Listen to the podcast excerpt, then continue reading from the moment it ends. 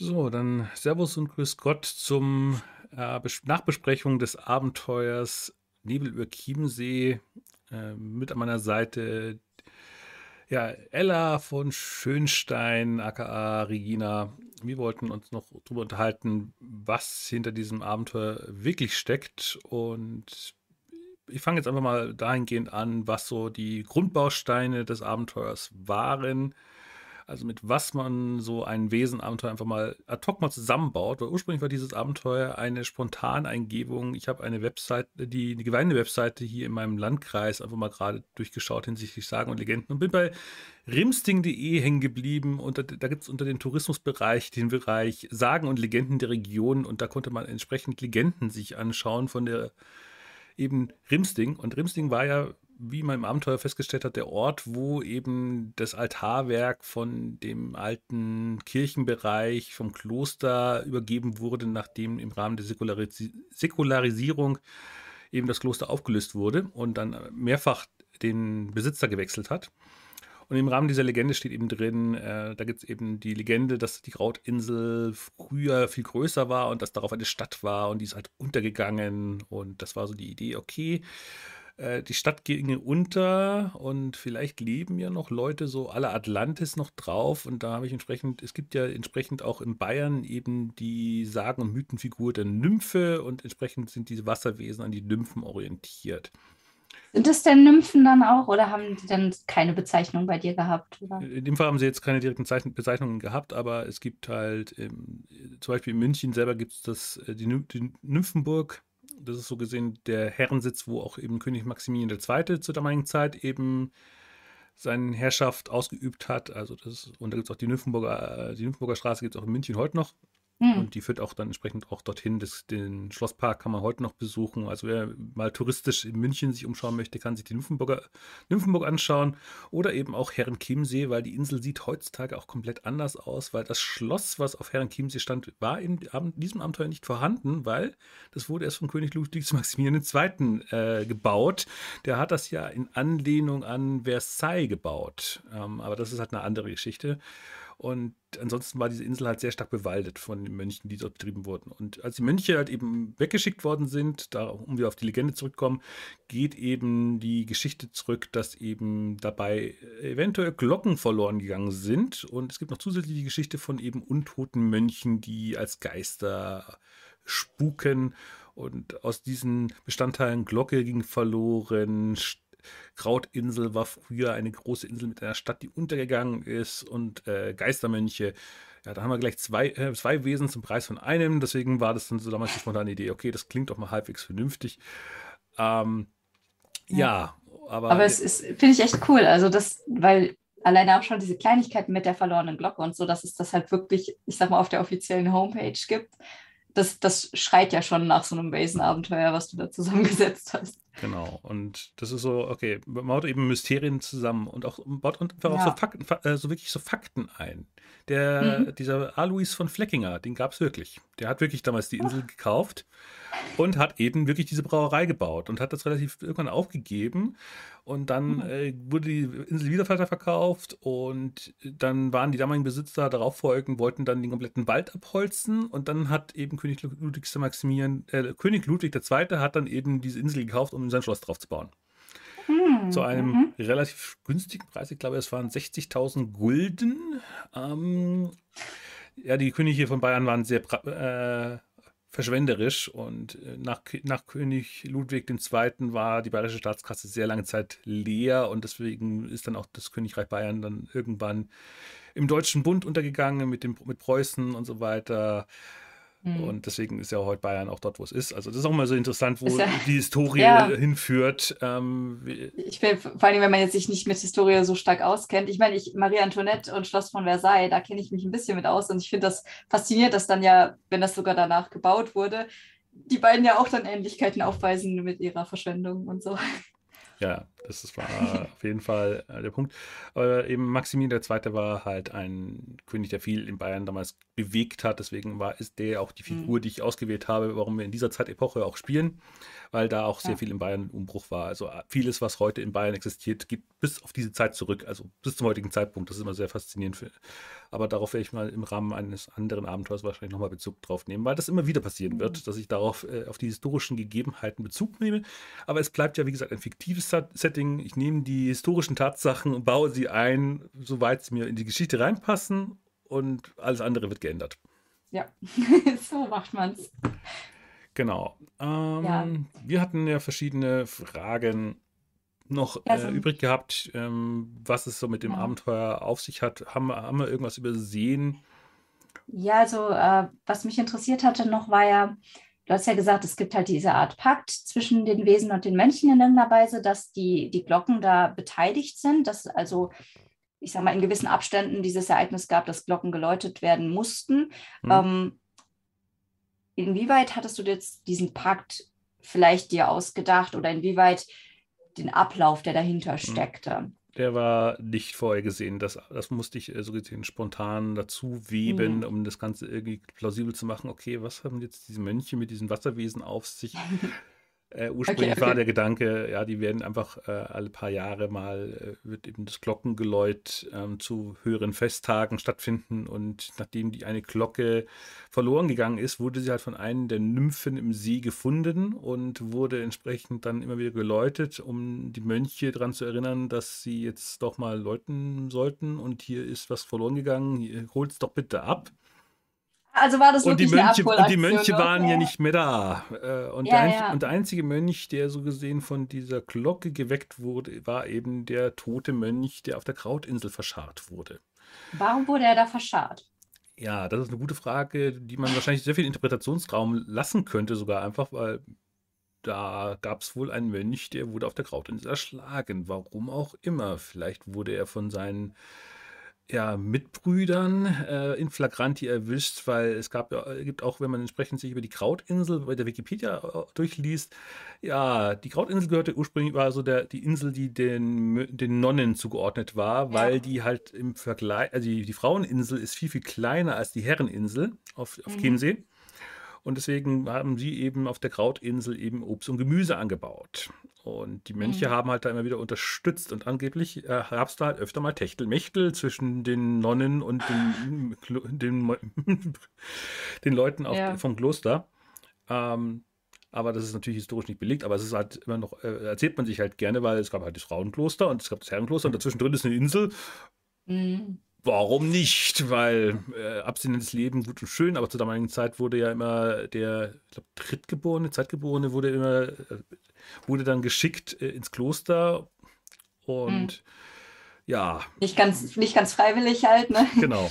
Aber äh, war das denn dann auch so, du hattest ja dann die Geschichte mit dem Mönch Jakob und dieser Anna, die wir dann ja als eine genau. der Nymphen ähm, und, festgelegt hatten. Genau, aber äh, es, war, wäre, so es wäre keine gewesen? Nymphe gewesen. Ähm, wenn ihr so gesehen Richtung Fraueninsel euch bewegt hättet, da gab es wie gesagt das Nonnenkloster noch und wenn ihr euch entsprechend dort durch die Unterlagen gewühlt hättet, wie es äh, der Thaddeus Reinhardt ja auf der Herreninsel gemacht hättet, dann wärt ihr doch fündig geworden, dass es eine Anna gab, die da zu, der, mhm. zu diesem Zeitraum potenziell. Ich habe am Schluss ja gesagt, okay, es gibt so viele Jakobs auf der, äh, bei den ja, Mönchklöstern. Ja. Wahrscheinlich wäre dasselbe auch bei der Anna passiert, aber man hat ja auch Glück haben können beim Würfeln.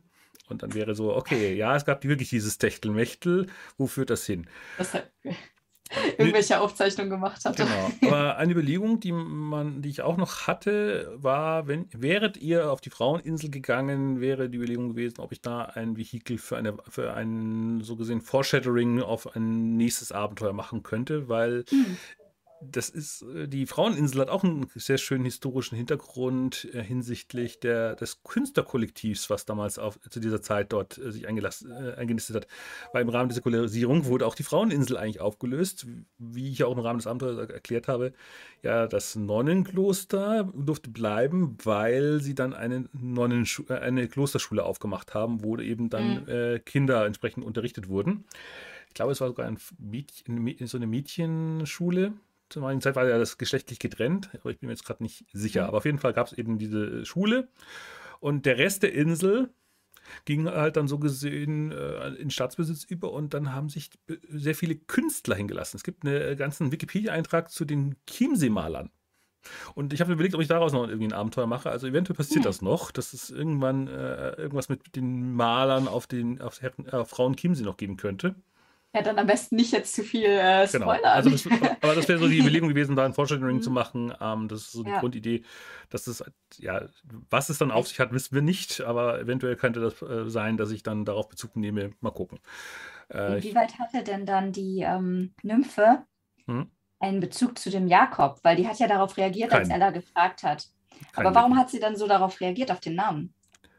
Ähm, nee, sie hat eher die, die die Nymphe hat so gesehen eher darauf reagiert, dass überhaupt angesprochen wurde. Also es hat jetzt nicht äh, auf den Namen direkt sich bezogen gehabt. Oh, okay, das wirkte nämlich super. Ich glaube, wir alle dachten, dass sie halt wirklich auf den Namen reagiert hat. Hm, okay.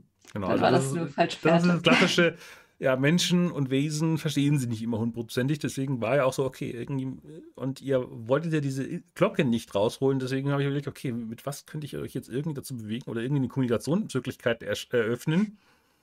Deswegen war ja dann die Belegung mit dieser Insel, äh, mit der, dass sie auf der Insel noch diese Münze findet, nach Motto, okay, es gibt ja. irgendwie noch einen Gefallen, der hier noch, äh, noch schuldig ist und im Rahmen dieser Münze als physischer Gegenstand äh, Verfügung steht.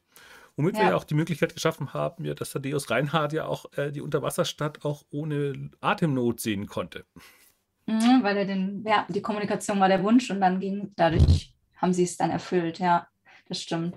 Ja, nee, aber ey, ich wollte das direkt tun, ne? Du weißt, ich, Ella ist so direkt dahin gerannt, die wollte das tun.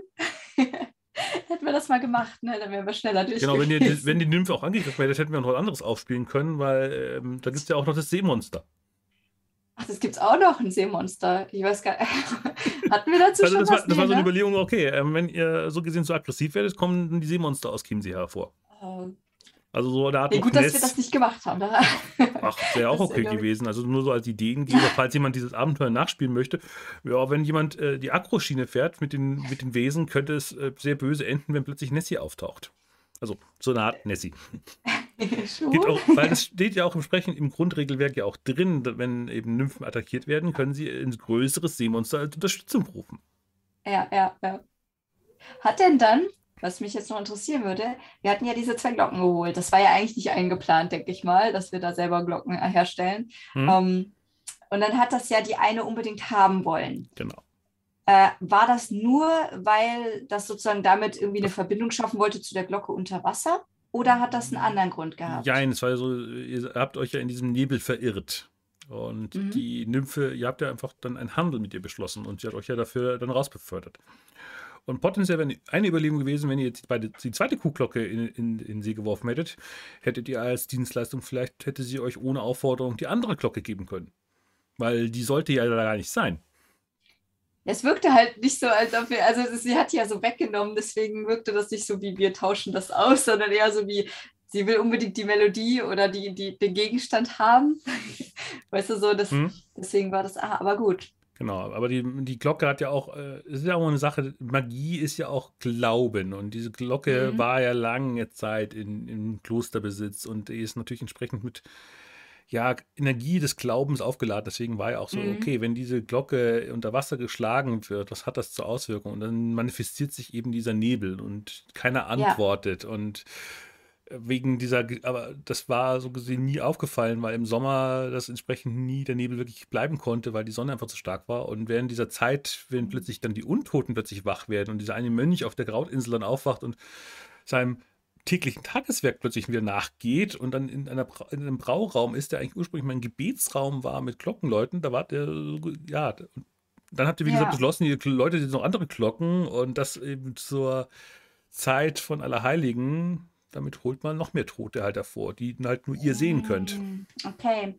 Warum, äh, hat, wenn er seinem Tageswerk nachging, warum ist er dann trotzdem der Glocke unter Wasser gefolgt? Hatte das eine, oder war das nur von dir als Element, um uns dorthin zu führen? Nein, der Punkt war, dass ähm, Geister, das wäre die eine Wissensprobe, die du nicht geschafft hast, ah. ähm, Geister sind nicht in der Lage, durch fließendes Wasser zu gehen. Also ja, so, warum diese klassische Obskurität, was, äh, Geister mhm. haben Angst vor, äh, vor fließendem Wasser und deswegen kann er maximal auf dem Wasser gehen, weil er das Wasser nicht irgendwie berühren muss, aber er kann so gesehen nicht durch das Wasser durch. Und er wollte aber zu der Glocke, weil er eigentlich einfach nur zu der Gebetshalle, also es war nicht die Glocke an sich, sondern dass er durch die Glockenklang dachte, okay, das ist der Ort, wo wir beten. Und das, deswegen ist er dort oder aufs eben, Wasser gegangen. er, war, er wusste, oder er wusste halt noch, äh, okay, was hat die Glocke eigentlich hier zu suchen? Die ist ja hier falsch. Aber er war Hm, ja nicht okay. in der Lage, mit euch zu kommunizieren, wie ja die meisten Wesen halt auch immer Mhm. nicht so intelligent sind oder beziehungsweise nicht so klar kommunizieren können. Das, ich habe ja auch dann Ja. ad hoc ja beschließen müssen, okay, wenn ich jetzt hier das, wenn die Nymphe plötzlich sprechen kann, okay, wieso spricht denn die? Und dann habe ich eben so ad hoc versucht, ganz, schlecht, ganz schlimm zu reimen. Das war aber irgendwie cool. Das hat auf jeden Fall den Flair angehoben. Ähm, ja, nee, okay, aber dann, ja, weiß ich da Bescheid. Ich gucke gerade mal, was ich noch mehr aufgeschrieben hatte. Ähm, du hast ja gesagt, der Nebel, der zog dann auf. War der Nebel dann von dir einfach nur ein Element, also körperloses, geistloses Element, einfach nur um zu zeigen, Glocke unter Wasser läutet, der Nebel soll Mhm. verdeutlichen, da ist dieses Problem, dass die Glocke unter Wasser ist? Ja, oder Also einfach das, das Wasser eben dann aufsteigt, eben aufgrund dieser äh, Schwingungen. Energie und der- Schwingungen und dass einfach das Wasser dann aufsteigt und dann sich Mhm. festsetzt und die Nymphen regelmäßig das Ding äh, anhauen und damit der Nebel einfach nicht weggeht, egal wie schlimm und äh, wie sehr Mhm. gerade hier das Wetter ist. Ja, ja. Heißt das denn dann auch, dass äh, generell, ähm, ich sag mal, die Wesen dort einfach, also die Nymphen, sage ich mal, oder nymphenartigen Wesen, Mhm. einfach dort gelebt haben und generell erstmal keine Beziehung zu den äh, Mönchen oder anderen oberirdisch lebenden Personen hatten in der Vergangenheit? Beides ist möglich. Okay, und Kann man wäre. sich auslegen, wie man möchte. Also je nach Spielleitung kann man das natürlich so oder so auslegen. Mhm, Also okay. es würde ja nichts dagegen sprechen, dass es eine unheilige Verbindung vielleicht gegeben haben könnte, aus welchen Gründen auch immer. Mhm. Okay, weil ich glaube, also meine Interpretation zum Beispiel war halt die, dass äh, es eben irgendeine Art von Kommunikation gegeben hatte, so aller, wir lassen euch da oben in Ruhe, wenn ihr uns im See in Ruhe lasst und das Glockenklingen, äh, wie sagt man, ähm, ist so eine Absicherung, wir wissen dann oben ist alles okay, wir müssen, wir haben keine Gefahr oder dergleichen. So in die Richtung hatte ich das so ein bisschen interpretiert. Kann man auch so interpretieren. Also letztendlich ist es ja auch, ähm, äh, Mel hat es ja auch sehr schön auf den Punkt gebracht, dahingehend, äh, viele Rituale werden einfach auch aus Traditionsgründen gemacht und man weiß eigentlich gar nicht mehr, warum man das eigentlich tut. Ja, ja, das stimmt. Also das da hast du auch dann komplett offen gelassen, sage ich mal. Da hattest du Genau. auch nichts speziell im. Also das kann man natürlich für sich, äh, wenn man das als Spielleitung dann interpretieren möchte, entsprechend so oder so auslegen. Das steht ja Mhm. einem frei. Es ist ja wie gesagt ein Abenteuer, was äh, gerne nachgespielt werden kann. Aber es Mhm. ist effektiv, existiert wie gesagt nur als Rahmen dieser Legende, als Grundlage und alles andere ist eben so ad hoc. Also eben der Alois von Fleckinger, die Brauerei, die, der Kirchturm, der abgerissen wurde, womit einfach alles verändert ist, die Mönche, die nicht mehr da sind, die Glocke, die verloren wurde, eine versunkene Stadt im Grunde dieses Sees. ja. Und alles andere ist eben dann das Vehikel dort, was ihr daraus macht. Es ist einfach als Ist also mehr wie, wieso, genau, wie, wie eine Sandkiste oder Puzzleteile eben, dass man daraus was macht. Also gar nicht ein konkreter Faden mit viel Inhalt, sondern mehr Stücke, um selber Genau. was Und das zu Wichtigste machen. war eben, das Ziel war eben, diese Glocke aus diesem See wieder rauszubefördern. Hm, okay, okay, ja. Und damit den Frieden wiederherzustellen. Ähm, wenn man jetzt die Glocke nach Rimsing befördert hätte, wäre das auch okay gewesen. Äh, dass man dort das ergänzt, Mhm. dass man es in den Kloster packt, war für mich genauso valide, dass man das in die, in die kleine Ja. Kirche packt. Oder dass man es hätte auch mal jetzt auch so gesehen auf die Fraueninsel dazu packen können und sagen, okay, man hängt die Glocke jetzt dazu. Also sie wollten es einfach nicht unter, bei sich unter Wasser mehr haben, sag ich mal. Ja, ne, und sie hat ja wie gesagt Glocke. auch Schaden ja angerichtet, weil wenn die Glocke da unten geschlagen wird, Ja. dann geht dieser Nebel nicht mehr weg. Das war okay, aber das ist interessant zu wissen. Und das war wirklich diese religiöse Aufladung einfach nur des Gegenstandes, der mit Glauben aufgeladen war, die Glocke. So und dadurch so. ist das, sage ich mal, entstanden. Also es hat nicht irgendwie, weil das war auch so eine Überlegung, ob Man könnte es natürlich auch mit den Allerheiligen sagen, okay, durch den Geister, das ist auch ein Mhm. Teil des Geisternebels ist, das könnte man natürlich auch so sehen. Aber, aber dann wäre auch, warum mit die Ursache von dem Nebel ist halt die Glocke, die unter Wasser geschlagen Genau. wird. Und es war halt auch nicht böswillig von den Wesen geplant, weil das wirkte nämlich auch so, ob die den Nebel produzieren mit Absicht. Zum Beispiel hätte ja auch sein können. Sagen wir die so, ist, für mich ist die. Grundprämisse, die wenigsten Wesen sind wirklich böse, sondern sie sind meistens irgendwie ambivalent. Äh, Man kann Ja. es böse interpretieren, aber vielleicht meinen sie es gar nicht böse. Und das ist auch so die Grundprämisse, die auch beim nächsten Abenteuer ist, dass das Wesen, was dort auftreten wird, ist auch ein ambivalentes Ding. Ja, äh, deswegen sage ich ja, also es kann ja auch sein, dass die die wirklich ja nur geschlagen haben, um Leute aufmerksam zu machen, hier unten ist die Ja. Glocke. Aber dadurch haben sie den Nebel ausgelöst, ob sie Und das die, wussten und die oder Toten nicht. geweckt. Ja, und die Toten geweckt. genau, genau. Um, ja, nee, cool. Okay, ja, ich habe jetzt auch nur noch so ein paar kleine Randfragen, glaube ich, die nicht direkt mit der Story zu tun haben, sondern eher handeln. so. Genau, also es sind mehr so, ich sag mal, Sachen, wo ich denke, hast du das spontan einfach nur gemacht aus irgendeinem Grund, um uns irgendwie auf eine Fährte zu führen oder so? Mhm. Oder war es eine, mit Absicht eine falsche Fährte? Oder steckt da überhaupt was hinter? Äh, zum Beispiel habe ich mir, kam dann ja diese, dieses gelbe Boot. Äh, der, der, das hast du extra so erwähnt, dass der Fischer dieses speziell gelb gefärbte Boot hat, was so mhm. heraussticht und so merkwürdig aussieht. Hatte mhm. das eine Bedeutung oder war das einfach nur, um uns ja, irgendwie. Der, der, äh, der, der, Fischer war einfach sehr exzentrisch und ich war so überlegen, okay, ähm, irgendwie musste er noch zusätzlich neben seiner schrägen Art eben auch noch irgendwie anecken und deswegen war so die ah. Überlegung, okay, ich, ich ah. färbe das Boot jetzt in irgendeiner Farbe und es war wirklich eher als äh, Red Herring ausgelegt, nach Motto, okay, äh, für ja. Leute, die so auf Cthulhu sind, irgendwas mit König mit Gelb oder solche Späße, nein, das ist einfach nur eine Farbe. Ich habe es mir auch von Anfang an aufgeschrieben, weil ich so dachte, ist das jetzt irgendwas? und das andere war halt die Frage, ähm, also das war ja dann, wie gesagt, kommunikativ einfach falsch verstanden mit Jakob Anna, dass, der, dass das das, ich dachte halt, dass das ja, Wesen aber auf die Namen reagiert. Zu, aber direkt auch zu klären, macht ja nichts. Das ist, äh, ja. die, diese, diese Verwirrung kann ja existieren, weil. Ja, ja, nee, auf jeden Fall. Und das andere, was ich hatte, war ähm, äh, die Münze in dem Grab, ob das einen Grund hatte, ob du vorher diese Münze schon da hattest oder ob du die ja wirklich komplett Nein, spontan. Die musste spontan irgendwo her, weil ihr äh, euch um diese, um die Glocke herumgetanzt seid und ich so, hm, Natsch, natsch, hier, der, der Tote zeigt schon drauf.